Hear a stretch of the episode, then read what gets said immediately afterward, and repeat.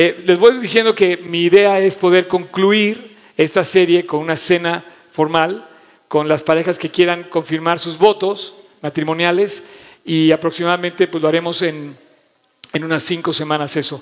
Ya estaremos anunciando la, actividad que, que podríamos hacer. ¿De qué se trata esto? Se trata de que ayudemos, o sea, a mí me gustaría ayudar a los matrimonios. Yo siento que definitivamente el matrimonio, no, me cabe la menor duda, el matrimonio es el reto más grande que tiene eh, el, hombre, ¿no? ¿Por qué? Porque todos venimos de un matrimonio. ¿Alguien, ¿Alguien viene del chango? No sé. No voy a meterme en eso, obviamente, pero lo que te quiero decir es que todos venimos, todos venimos de un matrimonio. No hay nadie que no venga. De hecho, si tú lo analizas, cuando Dios hizo la tierra, hizo la creación, el primer día después de que terminó con la creación, hizo al hombre. Inmediatamente después, lo vamos a ver con el, con el tiempo, pero todos conocemos la historia, hizo a Eva y ellos fueron la primera pareja sobre la tierra. Y ese primer matrimonio, pero curiosamente no es nada más un matrimonio, eran los primeros amigos sobre la tierra. Para mí esa amistad describe la relación que debe haber en tu matrimonio, una amistad profunda, íntima, como ninguna otra. La amistad que tienes con tu pareja es la amistad más íntima que puede haber, que no se compara con la amistad del padre, la amistad del amigo, del vecino, del compañero de trabajo, ni, ni siquiera con la de un hermano. Así es que Dios diseñó a un hombre y a una mujer y crean un matrimonio desde un principio y a partir de ahí toda la humanidad surge. Ahora, no surgen solos. Así como les dije yo la semana pasada que la tentación, no sé si han dado cuenta, pero la tentación llegó ya que estaban casados Adán y Eva. El diablo aparece con la tentación una vez que estaban ya casados. Pero así también, ah, no, no aparece cuando estaba soltero, pues Adán. O sea, se pudo haber aparecido la serpiente cuando Adán estaba solo, se aparece cuando estaba con Eva.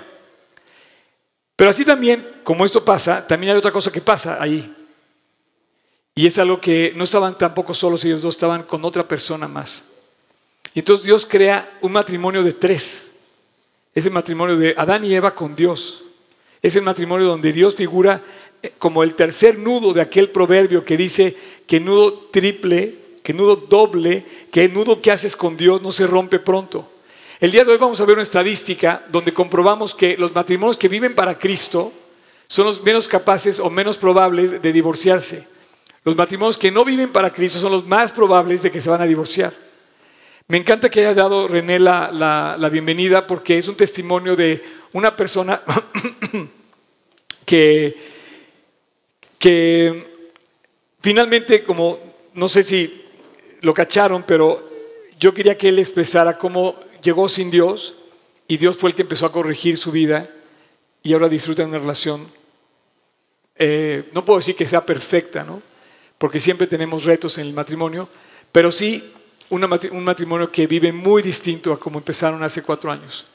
Entonces, ¿Dios cambia las vidas? Sí. Ahora tú me dices, oye Oscar, pero tú qué vas a hablar del matrimonio si no estás casado. Yo efectivamente no estoy casado, te puedo decir que no, no tengo todas las respuestas, pero te puedo asegurar con toda eh, eh, libertad, con toda franqueza y con toda naturalidad de que lo que vas a escuchar te va a servir. De hecho, invita a la gente que puedas, eh, quizás no pueden venir, pero pueden escuchar la transmisión o pueden escuchar en la aplicación. Tenemos nuestra propia aplicación, la pueden descargar y pueden escuchar los videos en YouTube. Me he estado enterando, el otro día fui a una, el otro día, me otro día fui a comer y al final, cuando le doy, le, voy a dar, a, pago la cuenta a la, dueña de la tortería, pues estaba en una tortería, este, le doy un folleto y me dice, yo usted lo veo en YouTube. Y yo, ¿cómo? Y así es que si nos estás viendo, muchos saludos a los que nos están viendo. Pero sí, de repente dice, nunca me ha pasado eso de que ya la gente me dice, no, sí, de veras, lo encontré en YouTube. Y bueno, eh, si quieres, comparte la página para que alguien sea de beneficio. Pero lo que vamos a ver hoy se me hace sumamente importante, es una siguiente etapa. Tenemos, apareció la mujer Job, no apareció. Entonces vamos a dejar a la mujer que presente, se presente para la siguiente semana. Entonces, mujeres, por favor, no piensen que ganaron la batalla. No, estamos equilibrados, el hombre y la mujer, están en la misma posición en el matrimonio y no podemos cargar más la balanza de un lado del otro. Pero hoy eh, quería introducir un poco eh, a la mujer en el matrimonio, pero vamos a, vamos a esperar para la siguiente semana, aunque sí lo voy a hacer indirectamente porque no hay manera que tú hables de matrimonio solamente del lado del hombre. Y hoy vamos a hablar de la relación entre los dos, pero tendiendo a identificar al hombre la tremenda responsabilidad que decíamos que, tiene delante de, Dios para dar cuentas de su matrimonio. Así es que si vas a escuchar cosas que te van a servir y no pienses que tú vives circunstancias especiales, que no estás incluido en mi, en mi, en mi eh, plática porque tú eres eh, algo, un caso raro donde la, la, vida que tienes es demasiado rara y no aplica a lo que estás escuchando. No, abre tu corazón. Te pido que abras tu corazón, te pido que permitas a Dios que te deje sembrado la enseñanza. Inclusive si eres soltero o si has enviudado o si tristemente tienes una, tienes una vida donde estás separado de la persona, te pido que abras tu corazón también porque ese mensaje también es para ti. Y yo te voy a decir una cosa, cualquier, cualquier cosa puedes fallar menos en el matrimonio. Es muy triste que el ataque frontal hoy a la moralidad está dado al matrimonio. Frontal. Tan frontal hoy que ya en la nueva constitución del DF tú te puedes separar en cuestión de minutos, inclusive después de haber celebrado la boda.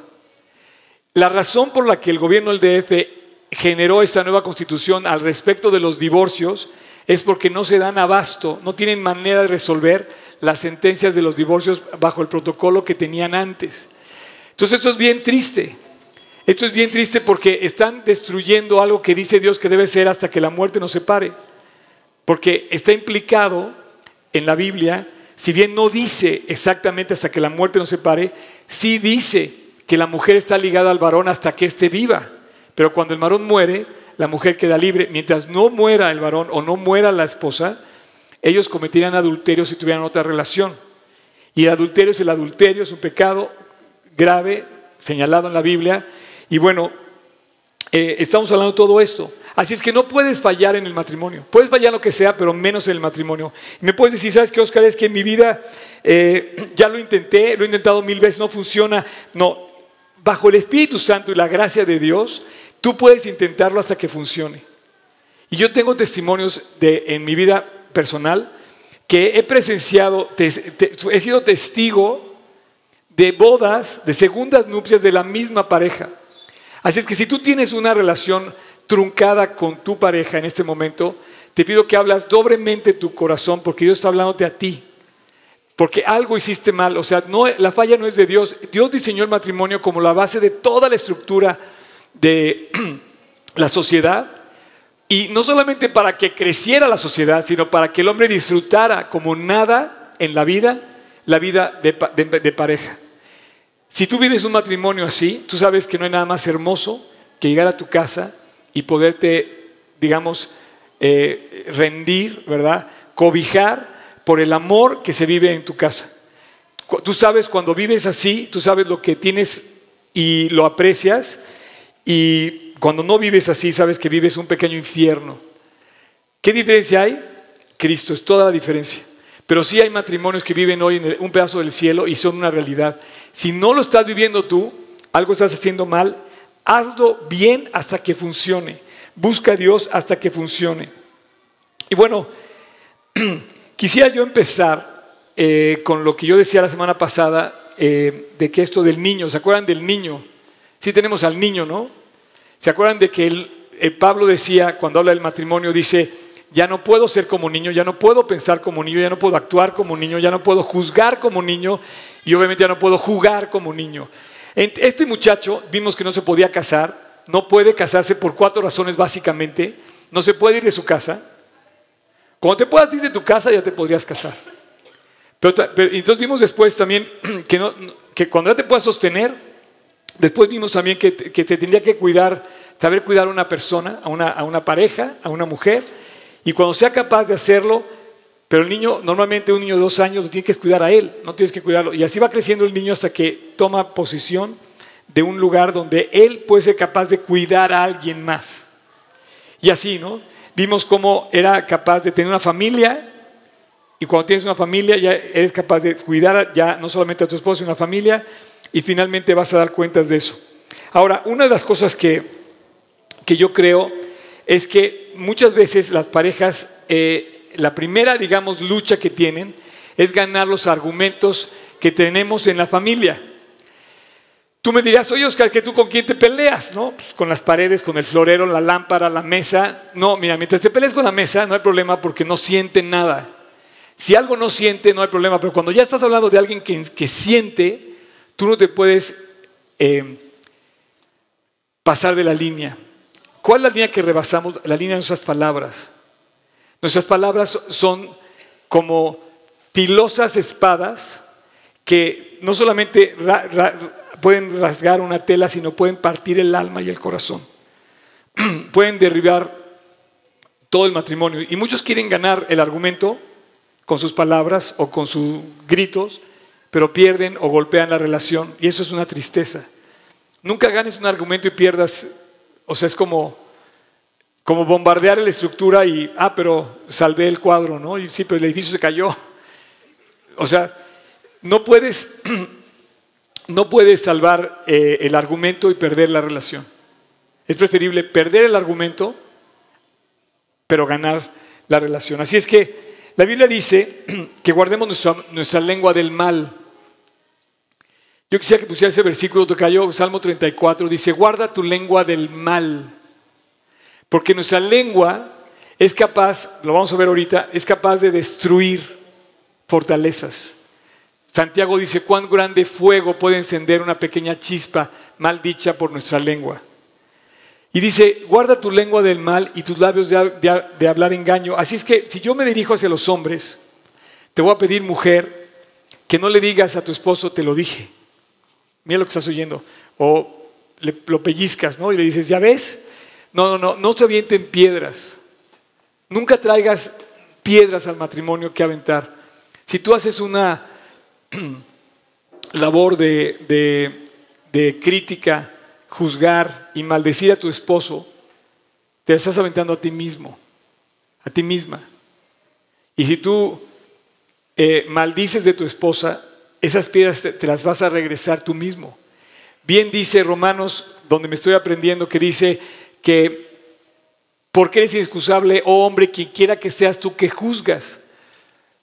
Porque en lo que juzgas a otro te condenas a ti mismo, porque tú que juzgas haces lo mismo. Ya lo habíamos visto. Es como expresar el trauma que tenemos cuando regañamos, cuando gritamos, cuando nos enojamos. Muchas veces es el reflejo de lo mismo que estamos fallando nosotros.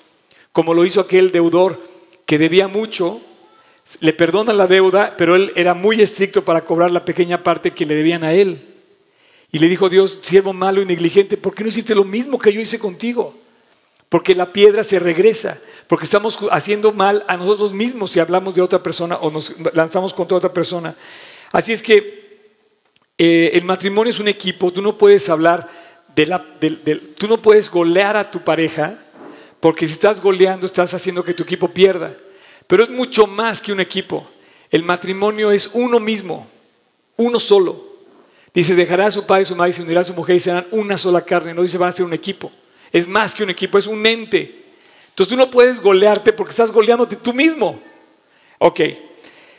Así es que vamos a proponernos, y, yo sé que todos se ven aquí con cara de circunstancia, me están viendo, pero te quiero pedir un favor y ayúdeme también a mí a hacerlo. Yo me quiero incluir en este reto. No hables mal de nadie. No hables mal de nadie. Quítate de tu boca hablar mal de alguien. Inclusive somos bien crueles hasta de niños. Los niños hacen bullying con otro niño porque hablan mal de alguien. Tú no puedes permitir hablar mal de alguien. Y la Biblia dice que no hagas mal a tu prójimo. ¿Quién es tu prójimo más prójimo?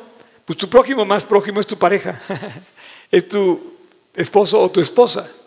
Y muchas veces hablamos mal de nuestro prójimo que tenemos al lado, del cual tenemos mucha responsabilidad para no hablar mal de ella. Y en todo esto hemos escuchado muchos eh, amistades, familiares o inclusive en los medios, eh,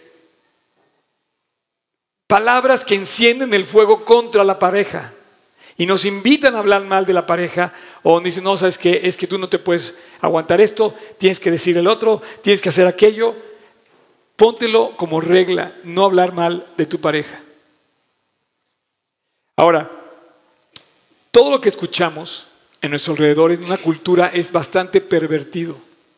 No solamente está malo, está pervertido. La Biblia, ¿sabes cómo describe Jesús a la humanidad? Dice generación mala y perversa. O sea, cuando Dios expresa, cuando Jesús expresa algo de la, de la humanidad, dice que es una generación mala y lo estamos comprobando en México. Las noticias son de terror. Tú ves hoy en primera plana en el Universal, la primera que dice, crecen las desapariciones en Jalisco. Lo puedes ver ahorita. Bueno, no, te distraigas en eso. Eso es perversidad al grado máximo, es violencia, es terror, es, es algo que no tiene nombre. Lo que está subiendo México no es maldad, es lo que le sigue por diez. La manera de drogarse, la manera de maltratarse, la manera de hablar es lo que le sigue a la, maldad. Y bien, Jesús decía, generación mala y perversa. Y era suficiente que, Cristo nos dijera generación mala.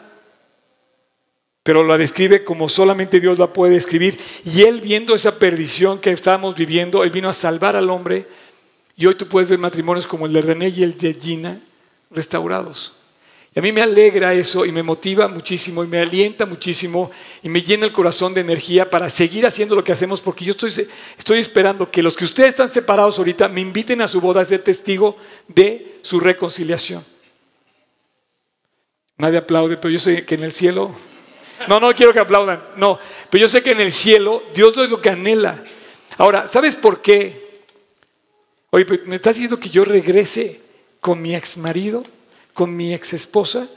No lo sé, yo no soy Dios. Pero lo que sí te puedo decir es que hay una generación debajo de ti que está sufriendo.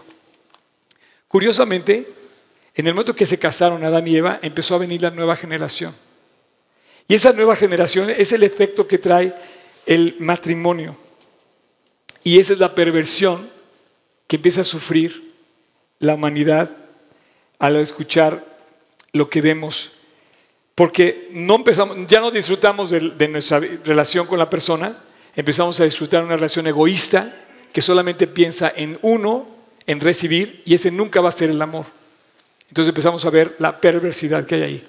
Ahora, no hablemos mal de nadie porque dice que las palabras son como filosas cuchillos. Proverbios 12, aquí dice, hay hombres cuyas palabras son como golpes de espada. La palabra de Dios describe el efecto de nuestras palabras. No quieras que tus hijos vengan a escuchar de Dios si tú llegas a tu casa y usas palabras que son como espadas. ¿Tú sabes cuál es la diferencia entre honrar a un padre y obedecer a un padre? Tú puedes escuchar esto, por ejemplo, Pepito, ponte de pie, digo, siéntate, no te, no te pares en la clase. Y se para, el famoso dicho este de Pepito, ¿no? Y se vuelve y se sienta. Y se vuelve a parar Pepito y que te pon, que te, que te sientes. Y se sienta. Y a la tercera se vuelve a parar y la, y la maestra le dice, Pepito, siéntate. Ok, me voy a sentar, pero en mi corazón estoy de pie y ahí me voy a quedar. No te quiero obedecer. ¿Sabes por qué? Porque la diferencia entre honrar a un padre y obedecer a un padre es que obedecerlo puede ser a fuerzas. El honrarlo solo es de corazón. Y el mandamiento hacia nosotros es honra a tu padre, no es obedece a tu padre, aunque después habla de obedecer a los padres y dice que obedezcamos, pero dice que el mandamiento en Éxodo 20 dice, honra a tu padre y a tu madre. Ahora, ¿cómo lo vas a honrar? ¿Cómo, cómo, cómo logra un padre que lo honren? No usando palabras que partan el corazón de sus hijos, de su esposa y de todo su medio. Esa espada, ese golpe de espada son nuestras palabras con las que estamos destruyendo nosotros mismos, nuestras familias. No esperes que te honren si tú usas palabras como golpes de espada que destruyen. Estamos hablando de unas estadísticas. Las estadísticas básicamente incluyen a, ya me las sé de memoria, está muy fácil recordarlas, te las voy a decir, te las voy a platicar y me gusta pasar por ustedes porque así veo quién está dormido. Y cuando está, alguien está dormido, de repente lo levanto y lo pongo a hacer 10 lagartijas, ¿ok, chap? No, no estás dormido. No, este, 1.400 parejas hicieron una, una eh, se hizo un estudio en Estados Unidos, una fundación que habla de los matrimonios, en pro de los matrimonios, y investigó a 1.400 parejas y a las parejas que iban a la iglesia, que servían en la iglesia, que vivían para Cristo, que oraban juntas. Yo ya les di la cifra de aquellas personas que son el menos de 1% se divorcian, las parejas, solo una que oran juntos se divorcian. De alguna manera el vivir para Cristo es una póliza de seguro que tú tienes que comprar y que puedes comprar gratuitamente. Si tú vives para Cristo, estoy seguro, como lo acabamos de ver en el caso, y hay muchos casos aquí presentes, que yo puedo eh, ver que viven eh, familias restauradas, reconciliadas, como la de René. Y entonces vemos que hay familias que cuando se acercan a Dios, empieza Dios a sanar las heridas, a restaurar el corazón y a enderezar el camino. Estos 1.400 personas eh, fueron básicamente investigadas en cuatro, en cuatro áreas que tienen que ver con Dios. Digamos que el estudio tiene un efecto sobre la pareja que cree lo mismo que la pareja. Cuando las parejas creen lo mismo, ¿sí? Por lo menos ya no se pelean en a qué escuela van a llegar los niños y cosas así, ¿no? el segundo efecto es la pareja que atiende a la iglesia juntos. A mí me da mucho gusto ver a personas que vienen aquí juntos, como familias. Y me, da gusto ver, de verdad, personas que vienen de la mano de su esposa. Me encanta. Acabo de ver una foto de una prima, que, una prima eh, segunda, ¿verdad?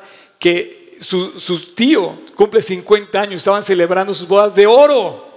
Es digno de celebrar y invitaron a toda la, ahora sí que a toda la descendencia que podían para seguir celebrando. Esto es, algo digno de celebrar. Ver una pareja que llega a los 50 años de la mano es increíble, es precioso, ese es el gran reto. Ver a una pareja que se acaba de casar, la verdad es una historia común y corriente. Tan común como lo que se baila en las bodas, ¿no? Todo, es, todo lo que se baila en las bodas es lo mismo de siempre. Pero bueno, tres, el efecto de la pareja entre los que no solamente creen lo mismo, van a la iglesia juntos, sino que sirven en la iglesia juntos. Entonces de repente también tengo involucrados a parejas que sirven juntos. Y eso es increíble. Por ejemplo, nuestra worship leader, que hoy no vino porque está celebrando la graduación de su hermana, sirve junto con el tocayazo Jackson, que está ahí atrás. Y este, ¿verdad? Y mañana se van a la, el, el martes se van a su primera convención de las escuelas, porque aparte sirven juntos en nuestra escuela y que aparte estamos enormemente agradecidos a Dios por la escuela que nos ha regalado y que dirige Tocayo junto con tu esposa, ¿cierto? Entonces, sirven a Dios. Y bueno, dice el estudio que cuando crees lo mismo, tienes un grado de satisfacción muy alto. Cuando asistes a la iglesia, tienes ese grado de, de satisfacción crece. Y que cuando sirves en la iglesia con tu pareja, todavía crece más. Pero cuando realmente explota la relación de satisfacción, es cuando tú vives en tu hogar esa armonía y esa fe viva que se vive en la casa. Porque ahí es donde explota para bien o para mal. Ahí es donde se destruyen los matrimonios porque a veces dicen que viven para Cristo, pero la verdad es que no lo hacen.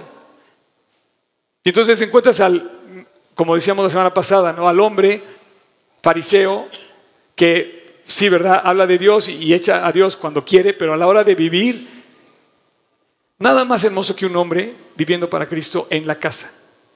La mujer también es hermosa viviendo para Cristo, pero la figura del varón, particularmente la figura del varón en una casa, es indispensable. De hecho, vamos a empezar el tema y te vas a dar cuenta cómo tú, varón, y ahí te va, chavas, no avienten piedras, ¿ok? Levante la mano que no traen piedras, por favor. No van a aventar piedras, ¿ok? Ni plumas. Génesis 18, por favor, Tocayo. Quiero que chequen esta, esta, eh, básicamente te voy a tratar de transmitir lo que, lo que Dios pienso que eh, nos está diciendo. En esta escena, Génesis 18, 13, aparecen Dios, Abraham y su esposa Sara. ¿Ok? Dice Jehová Dios, que por cierto Jehová está traducido en el original como el Shaddai. ¿Alguien sabe lo que quiere decir el Shaddai? El Shaddai quiere decir el Todopoderoso. Ok, el Todopoderoso le dice a Abraham, ¿por qué se rió Sara? Diciendo, ¿será cierto que voy a dar un hijo siendo ya vieja? Es curioso, puedes desaparecer, tocayo, haz. Qué curioso que la que se rió fue Sara. Pero no le pregunta a Sara, oye, ¿qué onda contigo? ¿Por qué te ríes? Dios le pudo haber dicho, más, es más, la pudo haber fulminado en ese momento. Así ¿por qué te ríes de mí? No, no, no, no, se fue con Abraham.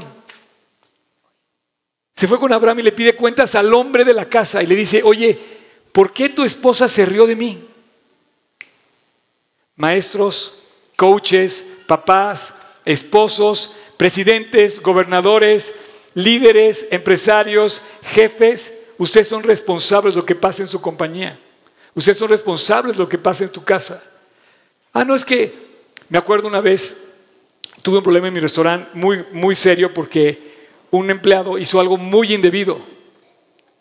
Eh, no lo voy a decir porque, o sea, cocinó algo mal que le echó a perder al chef te voy a decir qué hizo. Al pescado le metió un trapo adentro de cocina. Y entonces lo pasa al chef, como para vengarse del chef. Y entonces cuando eso llega al plato y el, y el cliente saca un, bueno, no mandó llamar al chavo que estaba peleándose con el chef, me mandó mandar a mí.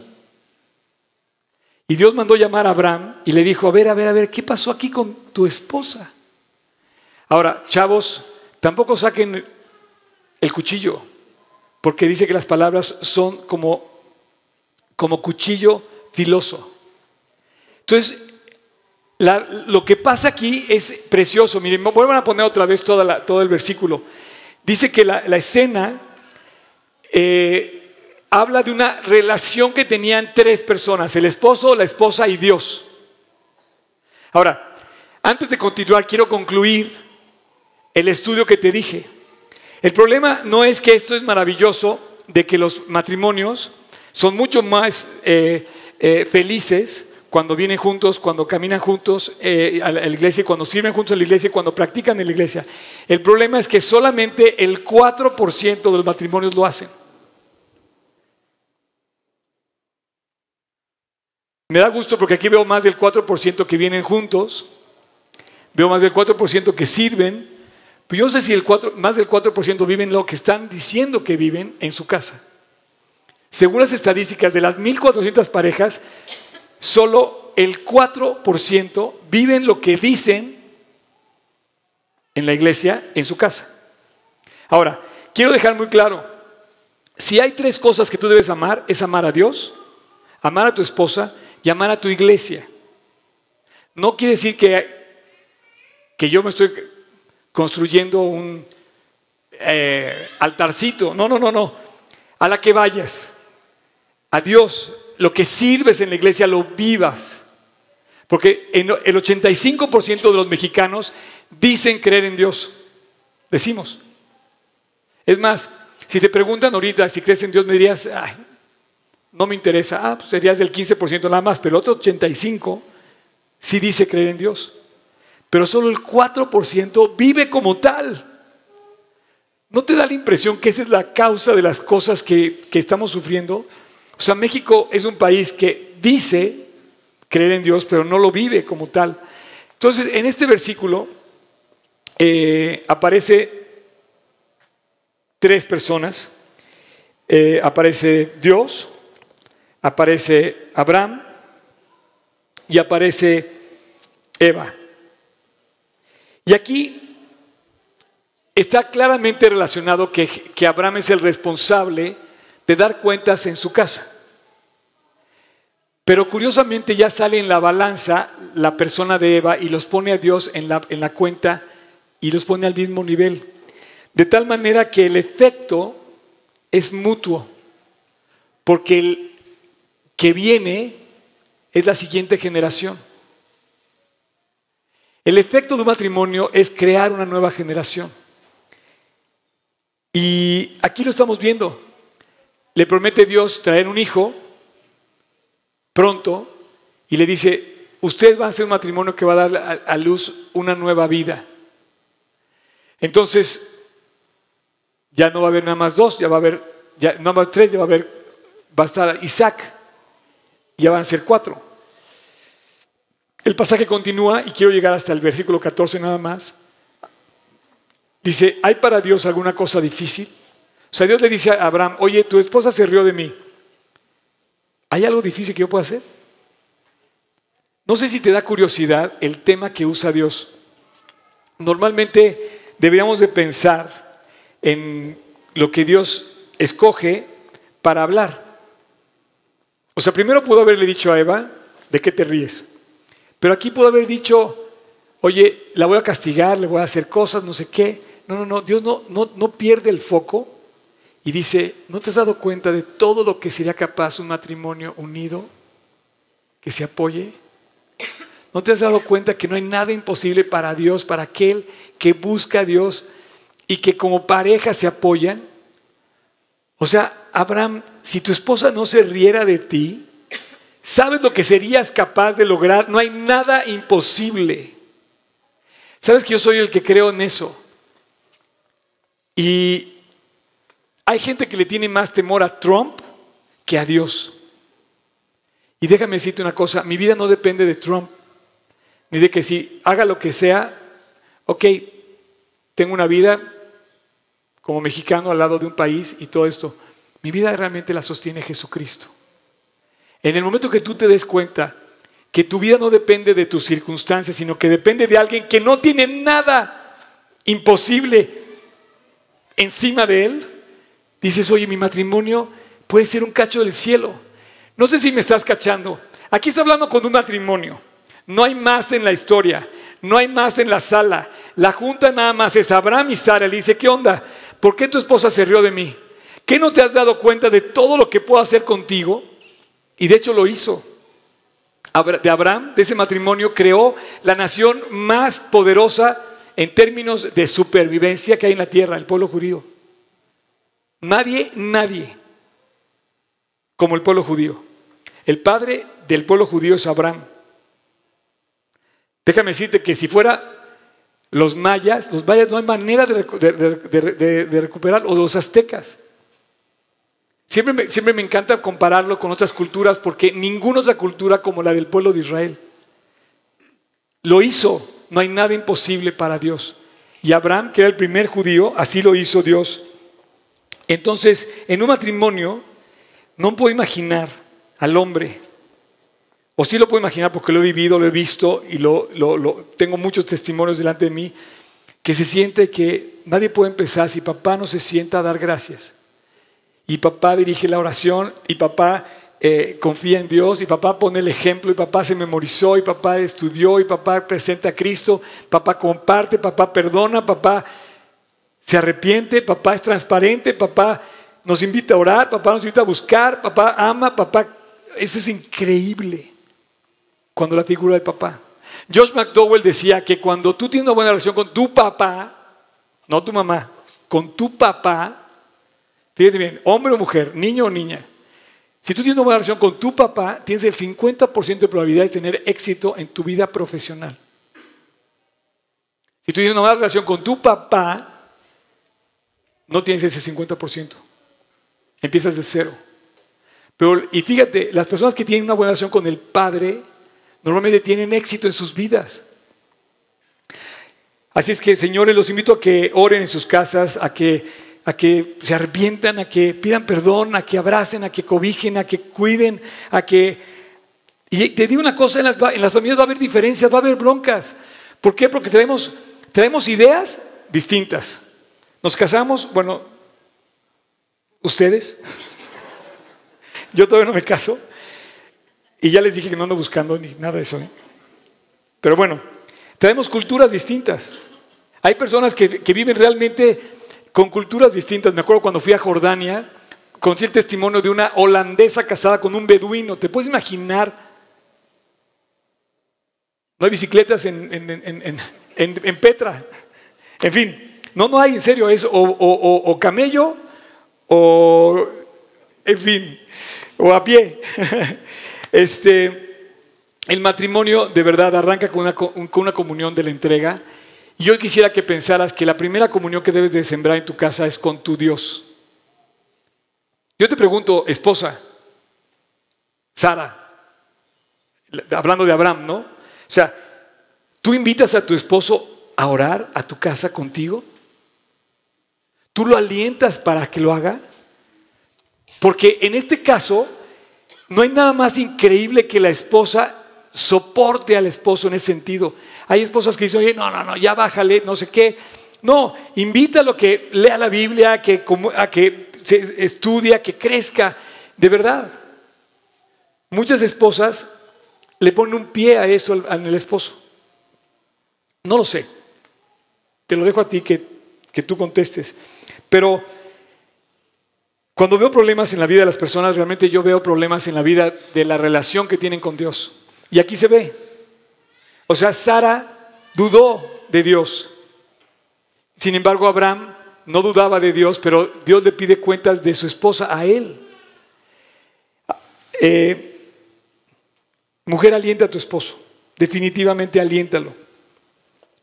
Y yo quisiera concluir eh, esta, esta, esta parte diciéndote que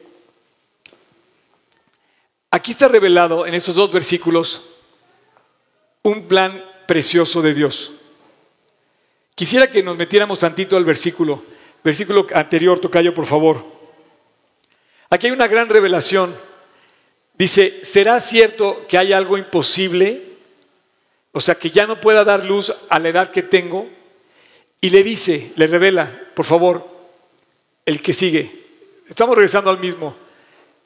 Dice, al tiempo señalado volveré a ti y según el tiempo, Sara tendrá un hijo. Tú piensas que esto que acabas de escuchar es algo sencillo, no, es la revelación de la fundación del pueblo de Israel. Y mira lo que ha hecho Dios con Israel al día de hoy. 3.700 años después de que dio esa promesa. Ese hijo, Isaac, generó la puerta, abrió la puerta de esa, de esa nueva nación. No sé si te estás dando cuenta que en el fondo de este versículo está la voluntad de Dios, el plan de Dios. Y se lo está revelando Isaac, a Abraham. No sé si te das cuenta, dice, detrás de lo que voy a hacer, tengo un futuro impresionante para ti. Mujer, Toma tu lugar. Deja que Dios cumpla el proyecto que tiene para tu esposo porque juntos van a lograr lo imposible. Hoy en día nuestra cultura quiere que las mujeres dejen de hacer lo que hacen las mujeres y hagan lo que los hombres hacen. Nada más te quiero recordar que las mujeres no fueron hechas para hacer lo que los hombres hacen. Las mujeres fueron hechas para hacer todo lo que los hombres no pueden hacer. Y en esta, en esta lucha de género están pensando que pierden su originalidad, su creatividad, su potencial. Las mujeres no pierden nada, simplemente están haciendo con su esposo una unión de tal manera que no tengan límite. Así es que los dos tendrán la seguridad del Shaddai, dice, porque para Dios no hay nada imposible. Y lo dice Lucas 1, no hay nada imposible para dos, para Dios. ¿Lo puedes poner, Tocayo? Lucas 1, no hay nada imposible para dos, para Dios. Eh, camioneta Suzuki. Una camioneta Suzuki. ¿Necesitan moverla? Sí. Please. Y bueno, y el, también Lucas 18, eh, dice, dice algo muy parecido. Lo que es imposible para los hombres es posible para Dios.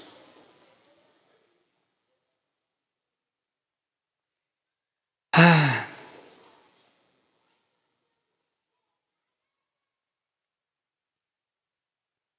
¿Cómo consigues lo imposible?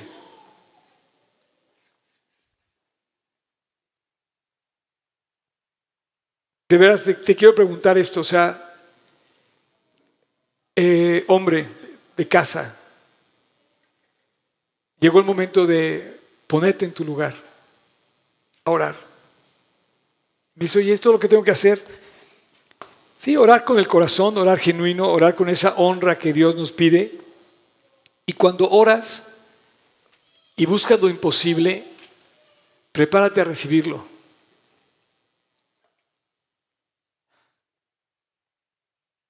No veas chiquito a Dios. Cuando empiezas a orar, hombre, o cualquiera de nosotros, cuando empiezas a orar, es porque ya no hay manera de arreglar la cosa.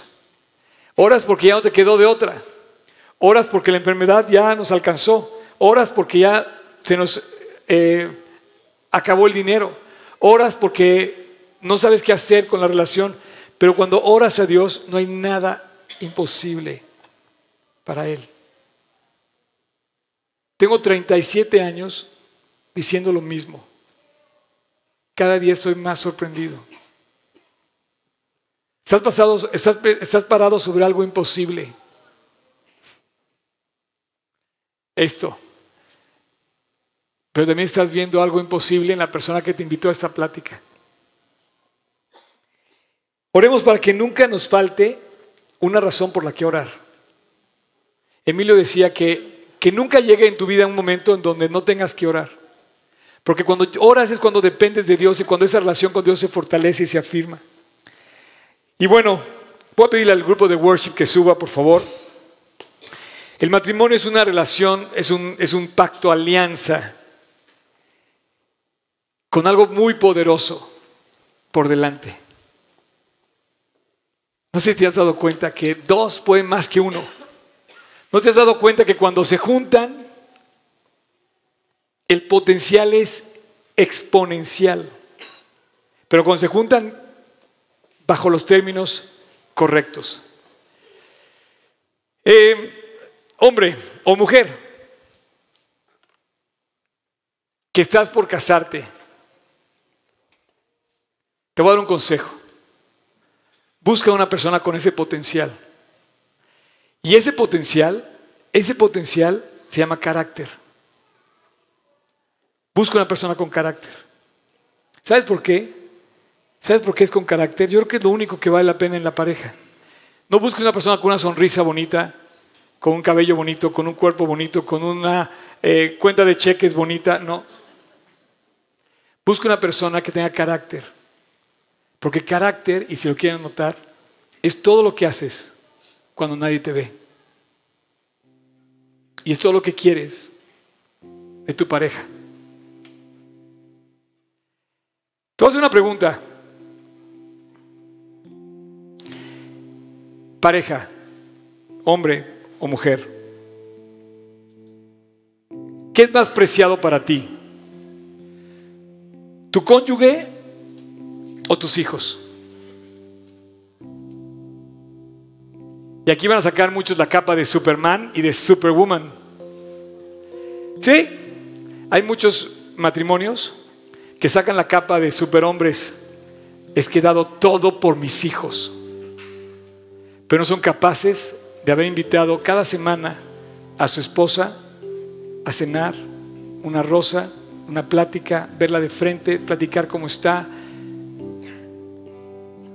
Hay muchas mujeres que dicen, Dado todo por mis hijos, pero se la pasan, hable y hable mal del esposo. Te voy a decir algo, ese es un error muy grave. Ser Superman con tus hijos no está mal. Pero si tú quieres demostrar que amas más, que es más preciado, ellos fueron después de tu pareja. Ellos salieron después, ellos vinieron después de tu esposo y de tu esposa. Si tú quieres amar a tus hijos, tienes que amar a tu esposa. Amando a tu esposa, ellos se van a sentir amados. Haz la prueba. Dale un beso a tu esposa antes de dárselo a tu hija. Y vas a ver la reacción de tu hija cuando se lo des. Es muy distinto. Y es un error. ¿Por qué? Porque cuando no lo haces hay consecuencias muy graves. Porque viene una generación detrás. Y ahí viene toda esa generación dolida, amargada. ¿Sabes que yo era un amargado a los 15 años? De verdad, hay, hay, jóvenes de 15, como el niño de la, de la foto que puse del, del dibujo, que no se puede casar. ¿Cómo va a llegar amargado al matrimonio? Ya viene con un problema. Y lo que quiere de su casa, porque está oyendo del papá que sus palabras son como espada filosa, o qué sé yo. Pero cada vez que pienses en lo que estás haciendo, piensa en la salvación de tus hijos, porque te va a pedir Dios cuenta a ti. En el fondo, la nueva generación tiene que conocer a Dios. Tú estás pensando en comprarles coche, dejarles su herencia. No, piensa en su salvación. Porque muchos piensan solamente en esa capa de Superman, es que he dado todo por mi hijo, no le falta nada en mi casa, así nada más que nunca estás, hermano. Nunca pasas tiempo con él. Y entonces ahí es donde está tu primer amor, ¿dónde está? Busca a alguien con carácter. Un carácter que, que la persona sepa lo que debe hacer cuando nadie lo ve. Hoy que se pongan de pie, por favor.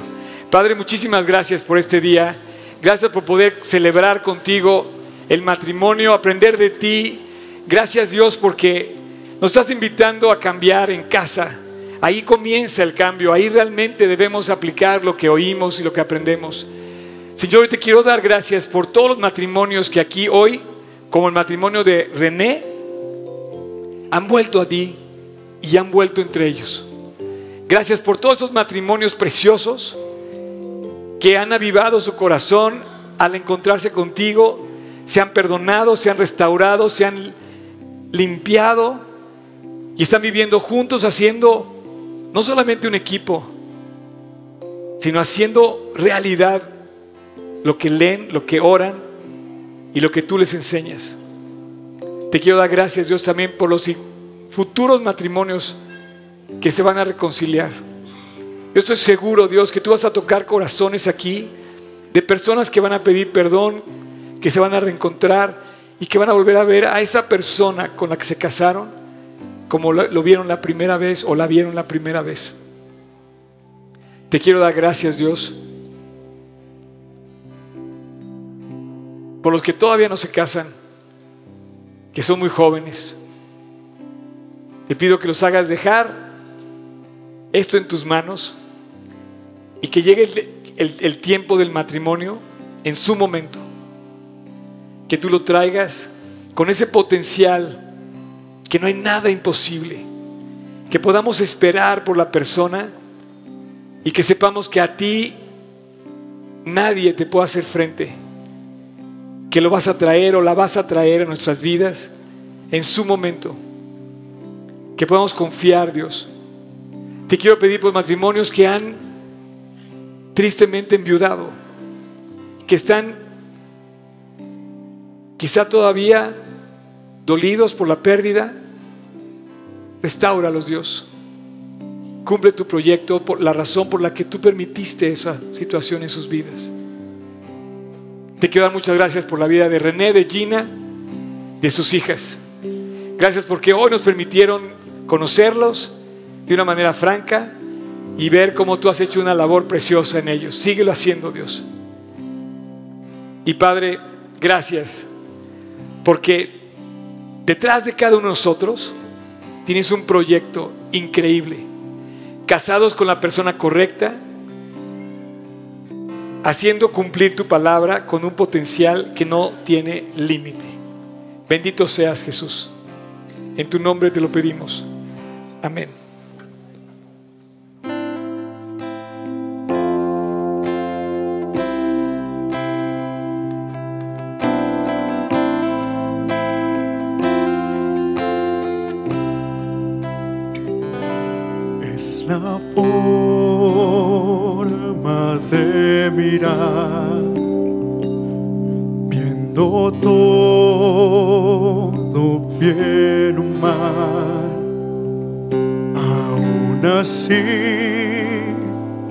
Él cubre mi pesar por probar su fidelidad. Es la forma en que provee toda mi necesidad hasta su vida derramar por probar su fidelidad.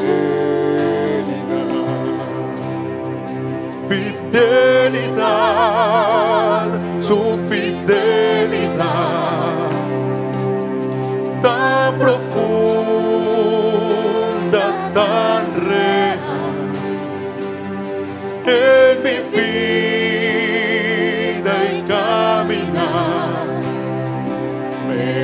muestras tu fidelidad. Mm -hmm.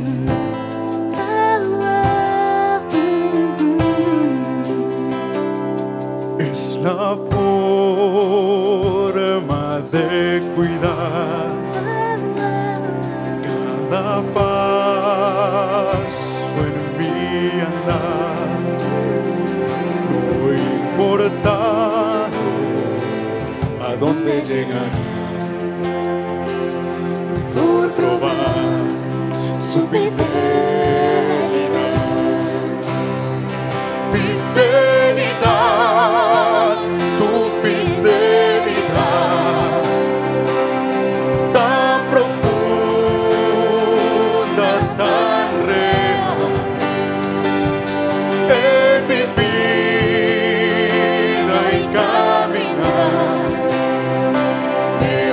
Basta tu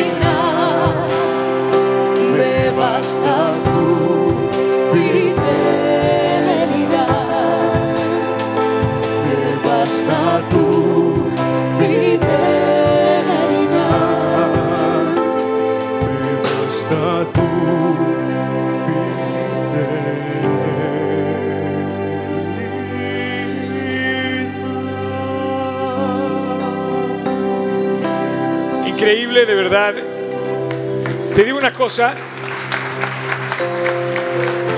No hay nada imposible para Dios. No hay nada que Dios no pueda hacer. Yo no sé la condición en la que tú te encuentras en tu matrimonio. Algunos casos los conozco, pero la mayoría no los conozco. Lo que sí te puedo decir es que Dios es fiel, que Dios es bueno y que Dios tiene un plan precioso para tu vida. No se acortó el plan de Dios en ningún momento. Es fiel, es grande su fidelidad y nos va a sacar adelante en cualquier condición en la que te encuentres. Me encanta predicar a Cristo porque Él sí nos puede ayudar. Esto no es una plática de motivación, como decía René. Esta es una práctica de superación para mejorar tu matrimonio. Esta es una práctica de transformación. ¿Por qué te voy a decir por qué? Porque el único que puede cambiar las vidas y cambiar tu historia, como la cambió de hecho en la historia, fue Cristo.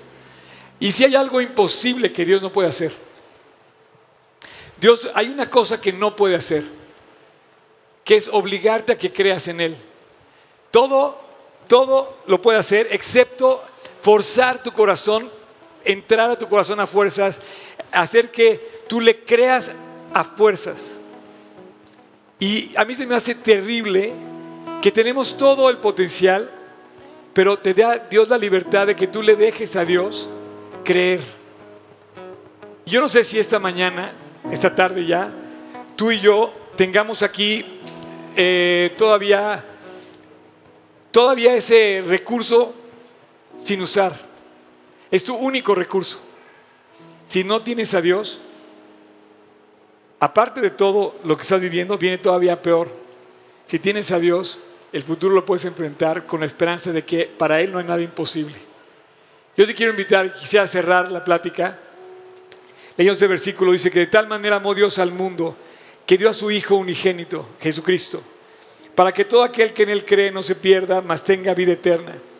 Porque no, no envió Dios al mundo a su Hijo para condenarlo, sino para que el mundo se salvara. Yo te invito para que esta tarde te reconcilies con Dios. Él puede hacer todo lo que quieras, excepto forzar tu corazón. Excepto eh, obligarte a creer. Pero si tú quieres creer, si tú quieres reconciliar con Dios, si tú quieres arreglar tu vida, con Él se empieza. Pidiéndole perdón, pidiéndole reconciliación. Y eso, para eso vino Cristo. He aquí, yo soy a la puerta y llamo, dice Jesús. Si alguno oye mi voz y abre la puerta, entraré a Él, cenaré con Él y Él conmigo. Si alguno oye mi voz y hoy estás aquí y ya oye su voz y abres la puerta, Dios entrará a ti. Quiero terminar esta, quiero terminar esta reunión invitándote a orar. A ti, cierra tus ojos, inclina tu rostro. A ti que me estás escuchando, que estés aquí o me estés escuchando en línea, te quiero invitar a que te reconcilies con Dios. De alguna manera te cases, entre comillas, con Él. Le abras la puerta de tu corazón, lo invites, porque es ahí donde está el tesoro. Si es así, esta oración que yo voy a hacer es para ti. Pedirle perdón, confiar en lo que hizo por nosotros, creer en Él y aceptarlo. Si tú quieres, te invito a que ahí en tu interior, en silencio, repitas conmigo esta oración. Señor Jesús, te doy gracias porque hoy me recuerdas que mi vida tú la puedes cambiar. Y no solo eso, hoy me recuerdas que mi vida tú la puedes salvar. Jesús, hoy, perdóname. Te pido que me perdones. Te pido que me limpies y te pido que entres a mi corazón. Te invito a mi vida, Jesús. Cámbiala, límpiala y hazme heredar la vida eterna. Hoy creo en lo que hiciste por mí en la cruz y acepto ese sacrificio. No porque yo sea muy bueno, sino porque tú moriste por mí. Lo tomo, lo acepto y hoy confirmo que quiero que entres a mi corazón. Gracias Jesús. Te lo pido en tu precioso nombre. Amén. Puedes poner el versículo de, de Efesios Ocayo. Dice, fortaleceos en el Señor y en el poder de su fuerza. Así es que es Él donde está nuestra fuerza. Es en Él donde está nuestro cambio. Es ahí donde está la posibilidad de cambiar. Eh, bueno, pues los matrimonios están aquí. Le quiero pedir favor a, a Toño, pido a, Luis, a, Abraham y a... No, Abraham no, a Pepe y a David. Pásale, igual, pásenle, pásenle. Me gustaría que, como hicimos hace rato, ¿no? Los que están aquí, los matrimonios, vamos a darle su, su tarjeta número 2. Matrimonios, levanten la mano, hay para todos, excepto para los solteros. Ok, eh, eh, si quieres aquí tú, David, de este lado, ¿no? Manténgala bien, uno por pareja, por favor, y que hay para todos, nada más que eh, recuerden, la instrucción es los términos y condiciones es que lo leas ya que estés tranquilo en tu casa, con tu pareja frente y abras lo que dice aquí. Eh, más, por favor.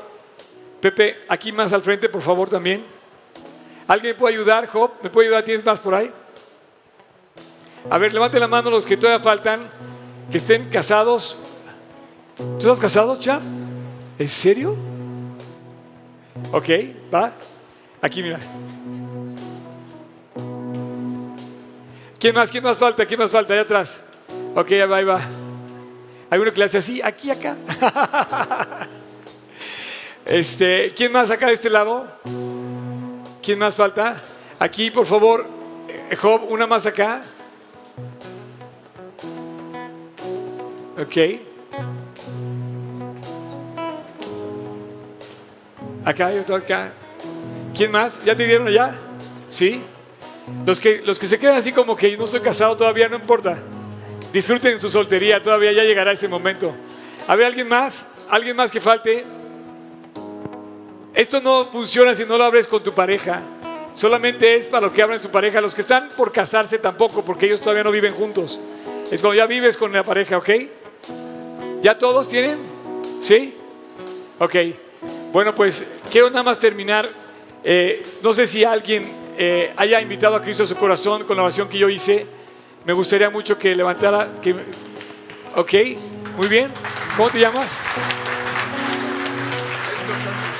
Héctor, ¿dónde está Cristo? ¿Sí? ¿Lo invitaste hoy?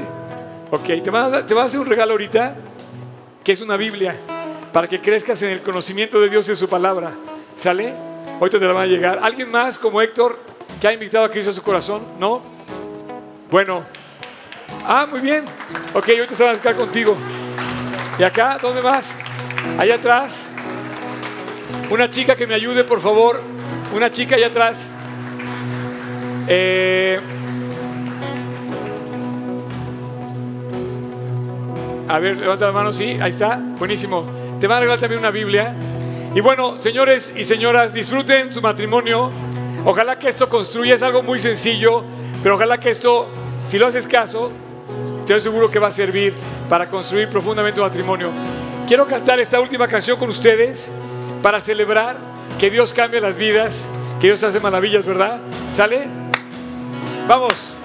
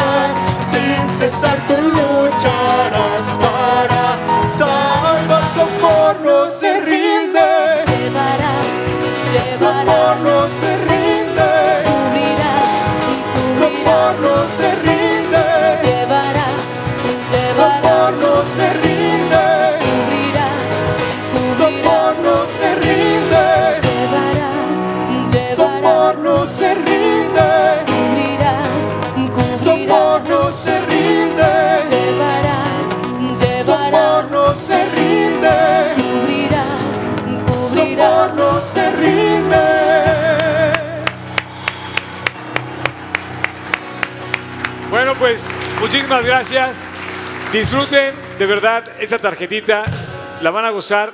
Eh, si no la tienes, por favor no se vayan sin que se las dé el staff. Ahí está Pepe o, David o, o- Luis. Y bueno, estamos viendo para el próximo domingo. Dios los bendiga.